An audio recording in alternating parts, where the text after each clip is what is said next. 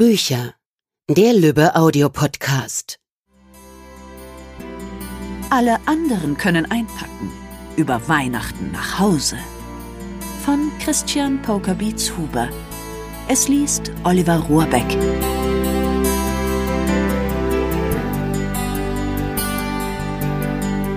Das könnte eng werden. Zwei Tage bis Heiligabend. Offenbar ist für die nächsten Tage ein Atomkrieg angekündigt. Hunderte Menschen drücken sich, eine Mischung aus Panik und Überlebenstrieb in den Augen, durch die ohnehin schon zu schmalen Gänge des Kleinstadt-Supermarktes. Jeder ist sich selbst der Nächste. Denn Vorräte müssen angelegt werden. Wasser, Konserven, Back, Fleisch und Wurstwaren, um die kommenden Wochen autark überleben zu können. Und Süßigkeiten dürfen natürlich nicht fehlen. Auch im Atomkrieg will schließlich niemand auf Elisenlebkuchen, Schokolade mit mindestens 70 Prozent Kakaogehalt und Mandelsplitter verzichten. Zumal der nukleare Supergau ausgerechnet für Heiligabend und die Weihnachtsfeiertage ausgerufen zu sein scheint. Es ist Samstag, der 22. Dezember, der letzte volle verkaufsoffene Tag vor Weihnachten was offenbar für alle Einwohner meines alten Heimatstädtchens Schwarzendorf wahnsinnig überraschend gekommen ist und jetzt den gesamten Ort zu einer Art Einkaufsflashmob bei Aldi Süd versammelt. Wer keinen Einkaufswagen ergattern konnte, stemmt mit Lebensmitteln vollgepackte Milchkartons, schleppt zum Zerreißen gespannte Plastiktüten oder lässt die Konsumgüter direkt in die nach vorne gespannte Jacke fallen, wie im Sterntaler Märchen. Wir haben einen Einkaufswagen. Brigitte Kollinger, meine Mutter manövriert in einer eleganten Kombination aus Slalom, Autoscooter und The Fast and the Furious durch die Regalreihen. Dabei missachtet die kleine Frau bewusst jedes Reißverschlussverfahren, jedes Vorfahrtsgebot und jede weitere Supermarktverkehrsregel. Sie bremst ein junges Pärchen aus, driftet um die Gemüseauslage, lässt den Wagen einen Augenblick frei rollen und wirft, über einen Block aus zwei zeternden Seniorinnen hinweg, zwei Salatköpfe in den übervollen Drahtkorb wie Michael Jordan zu seinen besten Zeiten. Fadeaway Jumpshot mit eleganten nachklappendem Handgelenk. Fehlt nur noch, dass sie dabbt. Ich bin kurz davor, mit ihr abzuklatschen. Basti, wir brauchen Eier. Holst du die eben? Ruft sie mir zu, saust um die nächste Ecke zur Getränkeabteilung und lässt mich in dem chaotischen Gewusel zurück. Eier. Wo werden die wohl sein? Fremde Supermärkte sind mit Neuronenüberlastung ballernde Labyrinthe. Bis ich mich in dem Lidl an der Kreuzung zu meiner Wohnung in Köln nicht mehr hoffnungslos verlaufen habe, hat es über ein Jahr gedauert. Und ich weiß gar nicht mehr, wann ich das letzte Mal mit meiner Mutter in ihrem Stammdiscounter war. Seitdem wurde hier auf jeden Fall alles umgebaut. Ich bin einigermaßen überfordert. Wie ein Wellenbrecher stehe ich in dem Korridor zwischen den Obst- und Gemüsefächern und stemme mich gegen den Strom aus Nahrungsmittel hortenden Kunden, der unablässig wie durch eine geöffnete Schleuse durch die gläserne Eingangstür quillt. Ich bin unschlüssig, welche Abzweigung ich nehmen soll. Statistisch gesehen soll man sich in Irrgärten immer links halten, um mit doppelter Wahrscheinlichkeit zum Ziel zu kommen. Das ist selbstverständlich absoluter Quatsch. Aber mein Hirn hat es sich angewöhnt, sich in Stresssituationen mit erfundenen Statistiken zu beruhigen. Fiktive Fakten geben mir in Drucksituationen ein Gefühl von Sicherheit. Also nach links. Aus dem Augenwinkel sehe ich, wie sich meine Mutter zwischen dem Weinsortiment und Wänden aus Bier, Wasser und Saftkästen für eine offensichtlich von ihr heimlich geplante Bareröffnung eindeckt – eigentlich hatten meine Eltern das Menü für die Festtage schon vor Wochen festgelegt und alle Einkäufe längst erledigt. Was heißt hier vor Wochen? Seit ich denken kann, läuft Weihnachten bei uns Collingers gleich ab. Eine herrliche kulinarische Routine. Ein durchgehender Festschmaus, auf den ich mich das ganze Jahr freue. Wie auch auf die Zeit mit meiner Familie, die ich schon seit Monaten nicht mehr gesehen habe. Diese Vorfreude alleine ist allerdings nicht ausschlaggebend dafür gewesen, diesmal einen Tag früher als sonst in die bayerische Heimat zu kommen. Vielmehr hoffe ich, dass mir ein Tag mehr bei meiner Mutter und meinem Vater die Gelegenheit gibt, endlich den richtigen Moment abzupassen, um mit ihnen über eine entscheidende Veränderung in meinem Leben zu sprechen. Ich habe eine neue Freundin. Und ich muss meinen Eltern noch etwas sagen, das untrennbar mit dieser Neuigkeit verknüpft ist. Ich werde Heiligabend dieses Jahr das erste Mal nicht mit Ihnen zusammen verbringen. Irgendwie muss ich meiner Mutter und meinem Vater beichten, dass die Eltern meiner neuen Freundin, die auch erst von meiner Existenz erfahren haben, darauf bestehen, mich zur Bescherung zu sich nach Hause einzuladen, um den neuen Mann an der Seite ihrer Tochter kennenzulernen. Doch im Moment ist weder die Zeit noch der Ort, diese Themen anzusprechen. Denn nicht zu wenige Gäste sind gerade das Problem der Familie Collinger, sondern zu viele. Fest geplant hatten meine Eltern über Heiligabend hinaus nämlich lediglich mit mir. Sie hatten für mich wie jedes Jahr eine Matratze in meinem alten Zimmer überzogen, die Speisekammer mit meinem Lieblingsessen gefüllt und den knisternden Kachelofen vorgeheizt. Mein Bruder Niklas und seine Frau Fine wollten mit ihrem kleinen Sohn Lenny ebenfalls am 24. für den Abend aus München vorbeikommen, was meinen Eltern beim bloßen Gedanken an den kleinen Wonneproppen das pure Entzücken um die Mundwinkel malte. Lenny ist jetzt knapp fünf Monate alt. Ein Kind so süß wie in Zuckerwatte gepackter Sonnenschein. Kennengelernt habe ich Baby Lenny noch nicht, Dafür ist seine Entwicklung in der Collinger Familien-WhatsApp-Gruppe mit so vielen Fotos dokumentiert worden, dass diese Zettabyte große Bilderflut mutmaßlich der Auslöser für die sich in letzter Zeit häufenden Serverprobleme der App-Betreiber war. Wenn WhatsApp down ist, hat Lenny vermutlich gerade unfreiwillig eine lustige Grimasse geschnitten. Gestern hat mein Bruder dann angerufen und gefragt, ob es möglich wäre, dass Fine, Lenny und er vielleicht doch für eine oder zwei Nächte bleiben könnten, da sie Freunde von früher in der Nähe besuchen wollten und dann nicht mehr extra zurück nach München fahren müssten. Die frisch gebackenen Großeltern waren natürlich einverstanden. Mehr Lenny-Time. Jetzt sind drei zusätzliche Erwachsene und ein Baby Lenny logistisch schon eine Herausforderung für ein kleines Einfamilienhaus mit nur einem Badezimmer. Aber nichts, was mein Vater nicht mit einem mit dem Schichteinteilungsprogramm seiner Apotheke erstellten Excel-Zeitplan in den Griff bekommen würde.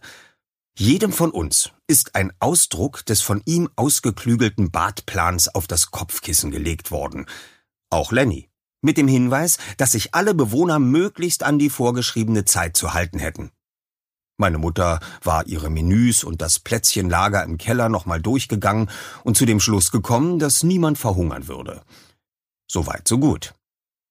Der Grund, warum mein Vater in dieser Sekunde über einem neuen Einteilungsplan für die Badzeiten brütet, meine Mutter bereits den zweiten Einkaufswagen heranzieht und ich immer noch auf der Suche nach Eiern durch die Supermarktgänge stolpere wie ein Kleinkind an Ostern, dessen Eltern beim Verstecken des Nestchens übermotiviert gewesen waren, ist eine Sprachnachricht meines inzwischen 91-jährigen, fast tauben, so gut wie erblindeten Großvaters Georg und seiner Lebensgefährtin Lisbeth von heute Morgen auf der Mailbox meiner Mutter. Brigitte, Schatz, hier ist Lisbeth hatte Lisbeth in ihr altes Tastentelefon geflötet. Wo ist die Brigitte? hatte mein Vater sie, neben ihr sitzend, verwirrt unterbrochen. Bei sich zu Hause, Georg. Wir rufen sie gerade an. Kurzes, ungläubiges Schweigen. Dann Opa Georg. Gib mir mal das Telefon. Wir sind auf Lautsprecher, Georg, hatte Lisbeth geantwortet.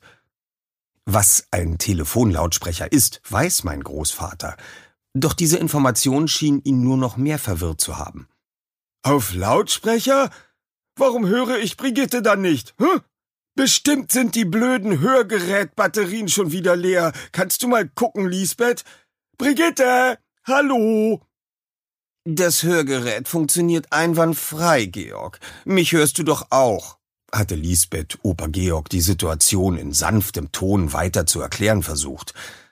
Erneut ungläubiges Schweigen. Dann wieder mein Opa. Na, wenn alles funktioniert, warum antwortet meine Tochter dann nicht? Hm? Ist sie wieder eingeschnappt? Brigitte, bist du wieder eingeschnappt? Niemand ist eingeschnappt, Georg. Brigitte ist gar nicht am Telefon. Aber eben hast du doch noch. Hast du heimlich einen Kräuter getrunken, Lisbeth? Nein. Wollen wir gleich zusammen einen kleinen? es ist neun Uhr morgens, Georg. Vielleicht ein Schüsschen in den Kaffee? Schauen wir gleich. Brigitte, also. Ist sie jetzt doch dran? Schätzchen, grüß dich. Freust du dich schon? Wir telefonieren mit dem Anrufbeantworter, Georg. Und Brigitte weiß doch noch gar nichts. Hä? Was weiß sie noch nicht? Es war förmlich zu hören gewesen, wie Lisbeth ihrem Lebensgefährten liebevoll die Hand auf den Oberschenkel legte, während sie weitersprach. Na, Georg, dass wir Sie morgen für die Weihnachtstage besuchen kommen. Deswegen rufen wir doch an. Brigitte, hörst du? Dein Vater und ich kommen zu euch. Morgen. Zum Mittagessen. So wie früher. Mit dem Mercedes. Wir werden gebracht. Ihr müsst euch also keine Sorgen machen und braucht uns auch nicht abzuholen. Das wird ganz wunderbar. Stille. Schließlich wieder mein Opa. Warum sagt sie denn nichts? Ach, Georg. Komm, ich mache uns Frühstück. Bis morgen, Brigitte. Wenn noch was ist, kannst du mich entweder hier oder auf meinem Mobilfunkgerät erreichen. Tschüss. Lisbeth hatte aufgelegt und meine Mutter noch mit dem Knacken in der Leitung versucht, sie zurückzurufen. Vergeblich. Bei meinem Großvater zu Hause ertönte kein Freizeichen und Lisbeths Mobilfunkgerät war ausgeschaltet. Aber wie wir alle meinen mittlerweile immer wunderlicher werdenden Opa und seine Partnerin kannten, würden die beiden sich ohnehin nicht von ihrem Vorhaben abbringen lassen, die knapp 210 Kilometer von ihrem Wohnort Gmund am Tegernsee zu uns nach Schwarzendorf zu fahren.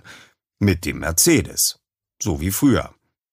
Einziges Problem an der Sache ist, dass Georg vor Jahren die Fahrerlaubnis wegen eines kleinen Vorfalls mit einer Politesse und einem nicht ausgewiesenen Parkplatz in einem Springbrunnen entzogen worden war und Lisbeth den Führerschein nie gemacht hatte. Deswegen wäre es für meine Eltern durchaus interessant gewesen zu erfahren, wer das greise Paar denn nun über Landstraßen und Autobahnen zu uns nach Hause kutschieren würde. Auch ob der Fahrer oder die Fahrerin verpflegt werden muss und wo er oder sie schlafen soll, hätten sie gerne geklärt. War bis zum jetzigen Zeitpunkt aber nicht möglich. Deshalb wollten meine Eltern auf alles vorbereitet sein. Und deshalb muss ich jetzt Eier suchen. Zwei Gänge weiter werde ich fündig. Ich greife mir die letzten beiden Pappschalen. Im Aldi stehen wir stimmungsmäßig inzwischen kurz vor Plünderung. Wenn es noch etwas zu plündern gäbe. Die ausgeräumten Regale könnten mittlerweile auch hervorragend als Kulisse bei The Walking Dead genutzt werden. Nur noch einzelne Aludosen mit abgerissenen Etiketten liegen dort. Die Kühltruhen stehen offen. Die Lager des Discounters sind leer. Sowie die Augen und Antworten der kurz vor dem Burnout stehenden, von Kunden bedrängten Verkäufer und Verkäuferinnen. Aufgerissene Mehlpackungen liegen überall verstreut und der Boden sieht aus, als wäre Pablo Escobars Geburtstagsparty etwas aus dem Ruder gelaufen. Die Obst- und Gemüsefächer wirken, als hätte ein Heuschreckenschwarm alle bis auf die Stiele kahl gefressen. So hatte mein früherer Geschichtslehrer immer Kaufhallen in der ehemaligen DDR beschrieben, wenn eine Bananenlieferung eingetroffen war. Jetzt wollen die Leute raus aus dem Markt und die Beute in die eigenen vier Wände schaffen. In den beiden fast bis zum Eingang reichenden Einkaufswagenschlangen zur Kasse wird längst mit den Füßen gescharrt. Die Rufe, den dritten Verkaufsschalter zu öffnen, nehmen parolenartige Züge an. Ich rechne jede Sekunde damit, dass jemand ein Megafon zückt, Bengalos zündet und Spruchbanner hisst. Plötzlich leuchtet die drei über dem verbleibenden Kassenband grün. Einen Atemzug hält die Menschenmasse inne. Dann herrschen Zustände wie bei einer in Panik geratenen Gnuherde. Es ist wissenschaftlich erwiesen, dass es zu 57 Prozent schneller geht an der Kasse, an der man ohnehin ansteht, zu bleiben, als im Herdentrieb mit allen anderen kopflos zur neuen Kasse zu wechseln. Leider scheine nur ich diese Statistik zu kennen. Es wird getrampelt, gedrückt und geschubst. Ein rüstiger Frührentner hat in dem engen Durcheinander eine Lücke entdeckt. Er deutet seiner Frau mit einem Fingerzeig den geplanten Spielzug an, schnappt sich einen Kürbis aus dem Wagen wie einen Football, tänzelt geschickt durch die Reihen und bricht schließlich bis zur Schlangenspitze durch. Triumphierend vollführt er einen ekstatischen Siegestanz und knallt die orange Frucht auf das Warenband, als hätte er den entscheidenden Touchdown beim Super Bowl gemacht. Seelenruhig schiebt seine Frau nun die restlichen Einkäufe an allen Wartenden vorbei, als würde sie auf der Gästeliste stehen und stellt ihre Artikel zu dem leicht lädierten Kürbis und sich selbst zu ihrem Ehemann. Bastian! Meine Mutter winkt mir von Kasse 1. Nach einem guten Dutzend Entschuldigung, dürfte ich mal kurz und äh, ich müsste nur mal eben stehe ich neben ihr und die Kassiererin zieht meine Eierpackungen als letzte Stücke unserer Errungenschaften über den Scanner. Meine Mutter bezahlt, wir schichten alles in mitgebrachte Stofftaschen und Klappkörbe und schieben unsere Wagen ins Freie. Das Wetter ist trist und es ist düster, trotz der frühen Uhrzeit. Die Parkplatzbeleuchtung funzelt, Scheinwerfer der anfahrenden und abbremsenden Autos leuchten auf und blenden ab, langsam rollende Reifen, stampfende Schritte auf hundert mal hundert Metern riesigem Teer. In einer Ecke des Parkplatzes hat ein Weihnachtsbaumhändler ein verschroben aussehendes Hutzelmännchen mit Spitzhut und langstieliger Pfeife ein paar Quadratmeter mit grünem, engmaschigem Netz abgesteckt. Viel Ware hat der Herr, der aussieht, als wäre er aus einem seiner Baumstümpfe geschnitzt worden, nicht mehr feil zu bieten. Doch für diejenigen, die den Tannenkauf wieder bis zur letzten Sekunde rausgezögert haben, ist er heute die letzte Chance.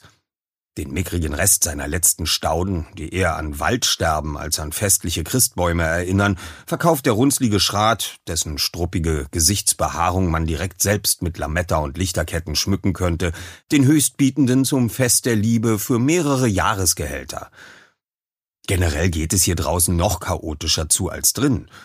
Männer, Frauen und Kinder drücken sich entlang an verkeilten Kleinwagen, sich gegenseitig blockierenden Familienkutschen und an in dritter und vierter Reihe einfach stehen gelassenen Kombis und Kleintransportern.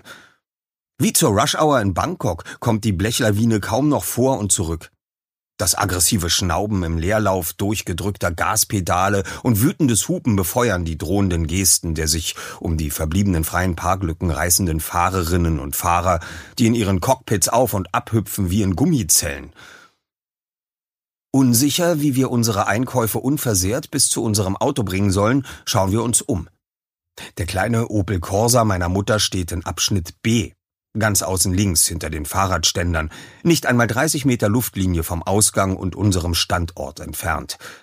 Ein paar Schritte, ein Katzensprung, eine viel zu kurze Strecke, um Zeit zu verschwenden und den Fußgängerweg, um die sich eng an eng im Schneckentempo bewegenden Fahrzeuge herumzunehmen. Schon entdecke ich eine Lücke zwischen den Pkw. Elegant drehe ich einen der Einkaufswagen vor mich und ziehe den zweiten schwungvoll hinter mir her, um mich geschickt zwischen einem schwarzen Audi A4 und einem alten jägergrünen Jaguar XJ6 durchzuschlängeln. Klasse, Bastian. Hat fast etwas choreografisches. Anmutig. Eine einzige fließende Bewegung, volle Punktzahl in der B-Note. Das Basti, pass auf! meiner Mutter übertönt das kreischende Geräusch, das ein schwungvoll an einer Autotür entlang schrammender Einkaufswagen macht und in etwa wie Fingernägel auf Schiefertafel klingt, nur um ein paar Dezibel lauter. Shit! Was passiert ist, weiß ich noch, bevor ich mich umdrehe. Wie Bärenkrallen hat sich das Gitter meines hinteren Einkaufswagens gut 30 Zentimeter lang tief in die Lackierung der Fahrerseite des Jaguar gekratzt. Drei scharfkantige Rillen durchziehen das Grün des liebevoll gepflegten Sammlerstücks. Das sieht nicht gut aus. Wäre das Fahrzeug ein Mensch, hätten wir es mit einer klaffenden Fleischwunde zu tun. Druckverband und 55 Stiche Minimum. Erschrocken glotze ich durch die Glasscheibe des Autofensters in das Wageninnere, direkt in das mich anstarrende Gesicht des Jaguarfahrers, eines breitschultrigen Herrn Ende 50 in klassisch elegantem Wintermantel, der außer weit aufgerissenen Augen keinerlei Regung zeigt. Sofort keimt Hoffnung in mir. Vielleicht war ich das mit dem Kratzer ja gar nicht. Vielleicht ist meine Panik völlig unbegründet. Vielleicht war der Schaden schon vorher am Fahrzeug und dem Fahrer längst bekannt. Oder vielleicht ist das, was er mir nach seiner kurzen Schockstarre mit wutverzerrten Zügen durch die seine Worte abdämpfende Scheibe entgegenbrüllt, nur die Beschwichtigung, dass ich mir keine Sorgen wegen des Kratzerchens zu machen brauche und dass ja alles nochmal gut gegangen sei. Vielleicht. Hoffentlich. Allerdings leider ziemlich unwahrscheinlich. Ohne geübter Lippenleser zu sein, kann ich seinen Mundbewegungen recht zweifelsfrei die Worte Volltrottel Schadensersatz und Haschischverkicherung entnehmen, wobei das letzte vielleicht auch Haftpflichtversicherung geheißen haben könnte. Viel erschrockener als über die Folgen meiner Ungeschicktheit und die Reaktion des Fahrers bin ich allerdings, als ich erkenne, wer da neben dem tobenden Mantelträger auf dem Beifahrersitz des Oldtimers sitzt und die Kapuze der Winterjacke bis über die schlanke Hornbrille gezogen hat. Auf dem Beifahrersitz sitzt Karina, meine Freundin. Erwartungshaltungen Wie lange Karina und ich zusammen sind, können wir beide nicht auf den Tag genau festlegen. Also richtig zusammen. Nicht nur, wir haben zwar mit niemand anderem Sex, aber deine Bad- und Kosmetikutensilien verteilst du bitte noch nicht in meiner Wohnung. So zusammen, dass meine Mutter es als miteinander gehen bezeichnen würde. Ein paar Monate, würde ich sagen. Wir wurden enger und enger, bis wir irgendwann nicht mehr auseinanderkamen. Aktueller Status? Fernbeziehung. Kennengelernt haben wir uns vergangenes Weihnachten, genauer gesagt am Abend vor Heiligabend im Hirschwirt beim jährlichen vorweihnachtlichen Homecoming Get-Together-Umtrunk, dem traditionellen Treffen, an dem sich alle Weggezogenen und Dagebliebenen des Städtchens im örtlichen Gasthaus zusammenfinden, um zu sehen und zu vergleichen, wer auf seinem Lebensweg welche Abzweigung genommen hat, wer von wem schwanger ist und wer wie viel anders aussieht als auf seinem Facebook-Profilbild. Um noch genauer zu sein, hatten Karina und ich uns auch da schon von der Schule gekannt. Sie war zwei Jahrgangsstufen unter mir gewesen, was mir aber erst etwa zur Hälfte unseres Umtrunkgesprächs wieder eingefallen war. Karina lebt wie mein Bruder und seine kleine Familie in München, wo sie als Radioredakteurin bei einem überregionalen Privatsender arbeitet. Kein Traumjob, aber der Arbeitsaufwand hält sich in Grenzen und das Gehalt reicht für ein anderthalb Zimmer Apartment in Max Vorstadt. Gefunkt hat es schon am Abend unseres zweiten Kennenlernens im Hirschwirt. Und die folgenden Tage war kaum eine Stunde vergangen, in der wir uns nicht via WhatsApp über die Weihnachtsereignisse bei unseren Familien ausgetauscht hatten. Wiedergesehen haben Karina und ich uns dann, wie gegenseitig im Gasthaus nach etlichen Schierbäckerpilz und Shots versprochen, eine Woche später an Silvester in Köln, wo sie mich besuchen gekommen war. Silvester vor einem Jahr. Schuhe ausziehen, oder? Karina stand ein bisschen außer Atem, klatschnass vom rheinländischen Dezember Schnurregen im Türrahmen zu meiner Wohnung, ihren Rollkoffer, den sie mich nicht die Treppe in den vierten Stock hatte hinauftragen lassen, neben sich. Eigentlich schon aus, ja, antwortete ich. Herzschlag bis zum Hals, schlüpfte aus meinen Stiefeln und führte sie vom winzigen Garderobenvorraum ins Wohnzimmer. Ist gerade frisch gewischt, ich hatte mich nochmals zu ihr umgedreht, um meine keine Schuhe-Policy zu rechtfertigen. Also nicht, dass ich nur geputzt hätte, weil du vorbeikommen wolltest, schob ich schnell fahrig lachend hinterher, um nicht den Eindruck aufkommen zu lassen, ich sei ansonsten wahnsinnig unordentlich. Ich wische, sauge und kehre sehr regelmäßig. Hä? Ach, keine Ahnung, warum ich das noch angefügt hatte. Ich war offenbar nervöser, als ich mir selbst eingestehen wollte. Regelmäßig die eigenen vier Wände zu säubern war etwas Selbstverständliches und bedurfte keiner besonderen Erwähnung, Bastian. Außer natürlich, man war ein Reinheitsfreak und wollte extra unterstreichen, dass man nur ab und zu in völlig gängigen Abständen zu Mob und Putzlappen griff, um vom eigenen zwanghaften Putzwahn abzulenken. Hm, ich fing an zu schwitzen. Niemand wollte einen Psycho mit Putzfimmel. Aber nicht, dass du mich jetzt für einen zwanghaften Sauberkeitsfanatiker hältst, machte ich alles nur noch schlimmer. Mein Verhältnis zu Hygiene ist völlig gesund. Völlig gesund? What the fuck? Es gab nur eine Sorte von Leuten, die betonte, dass sie völlig gesund war. Und zwar die Sorte, die es eben nicht war. Mein Atem ging schwer. Vor meinem inneren Auge sah ich Karina schon fluchtartig meine Behausung verlassen. Ich trat näher an sie heran. Ich habe kein Problem. Ehrlich, Karina, ich bin nicht krank. Weißt du was? Lass die Schuhe einfach an. Alles gut, Basti. Mach dich mal ein bisschen locker. Schön hast du's hier, unterbrach sie mich und lächelte mir zu. Wohnlich. Gefällt mir. Wo kann ich meine Sachen denn abstellen? Ich hatte mich wieder etwas gefangen. Ähm, also, ich würde auf der Couch schlafen und du könntest mein Bett haben, wenn du willst. Am besten packst du dein Gepäck einfach ins Schlafzimmer. Das da ist deine Couch, nehme ich an? Karina deutete in die Ecke am Fenster. Exakt. Und auf der willst du schlafen? Korrekter Mundo. Korrekter Mundo. Gedanklicher Facepalm. Was war nur los mit mir? Wie groß bist du, Bastian? Ähm, etwa 1,85. 1,84. Und wie breit ist die Couch? Vielleicht so 1,40. Eher so 1,30. Ikea. Zweisitzer mit blauem Bezug. Im linken Polster konnte man gut eine deutlich eingesessene Kuhle, die etwa 150 komplette Serienstaffeln tief sein musste, erkennen.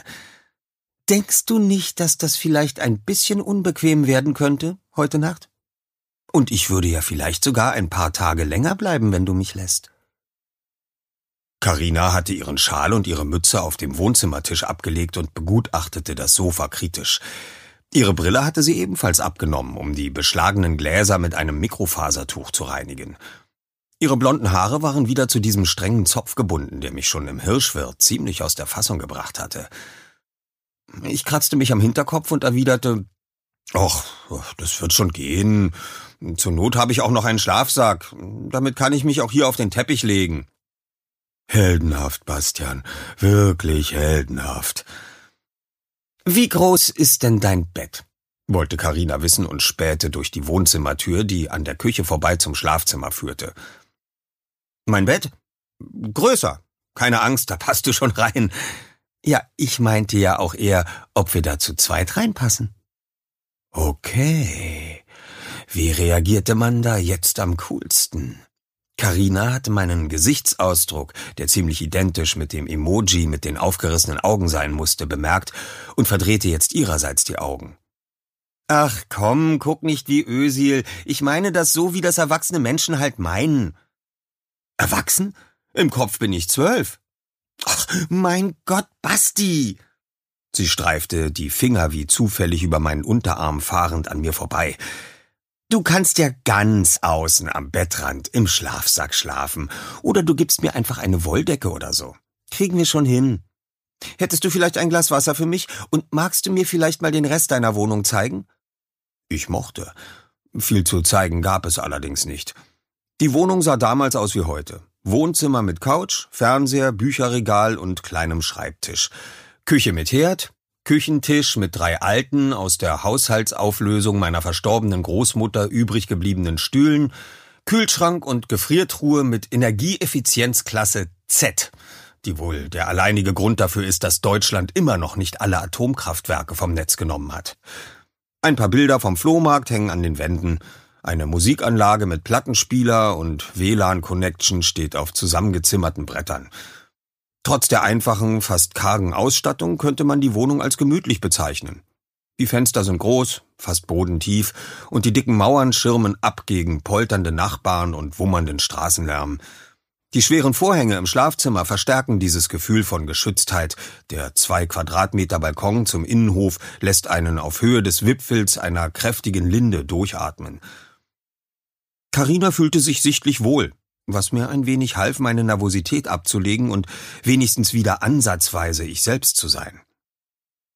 Nachdem sie ihr Wasser geleert und ich die Wohnungsführung beendet hatte, holte ich uns zwei Bier aus dem Gemüsefach und wir setzten uns in die Küche. Eigentlich ist Silvester scheiße, oder Bastian? Karina wog ihr Gaffel in der Hand und studierte das Etikett auf der Rückseite. Die Flasche war eiskalt und am braunen Glas hatte sich ein zarter Tropfenfilm gebildet, den sie mit dem Handballen zu verwischen begonnen hatte. Diese Erwartungshaltung ist halt komisch. Ja, geht mir auch jedes Jahr so. Ich stand nochmals auf und ging zum Küchenschrank. Äh, warte, bevor du trinkst. Hier, so ist es stilechter. Ich stellte zwei 0,2 Kölschgläser auf den Tisch, setzte mich wieder und schenkte mir ein. Karina ließ den Inhalt ihrer Flasche ebenfalls an der Glaswand entlang in die gekippte Stange laufen und nickte zufrieden über die gelungene Schaumkrone. Hat fast was von einem Reagenzglas. Und schmeckt das daraus jetzt besser? Kölsch hat ja leider keinen so mega guten Ruf. Und meine Erwartungshaltung ist jetzt natürlich getriggert. Sie hielt das Glas in der Hand, die Ellbogen auf die Tischkante gestützt. Ich mag Kölsch inzwischen ganz gerne, auch als gebürtiger Bayer. Ist süffig, gab ich zurück. Na dann. Cheers. Auf was trinken wir? Erwartungshaltungen? Passt. Sie drückte ihr Bierglas gegen meines, Unsere Augen tuschierten sich schüchtern und wir nahmen beide einen tiefen Schluck. Das war's für heute von uns. Bis zum nächsten Mal beim Lübbe Audio Podcast.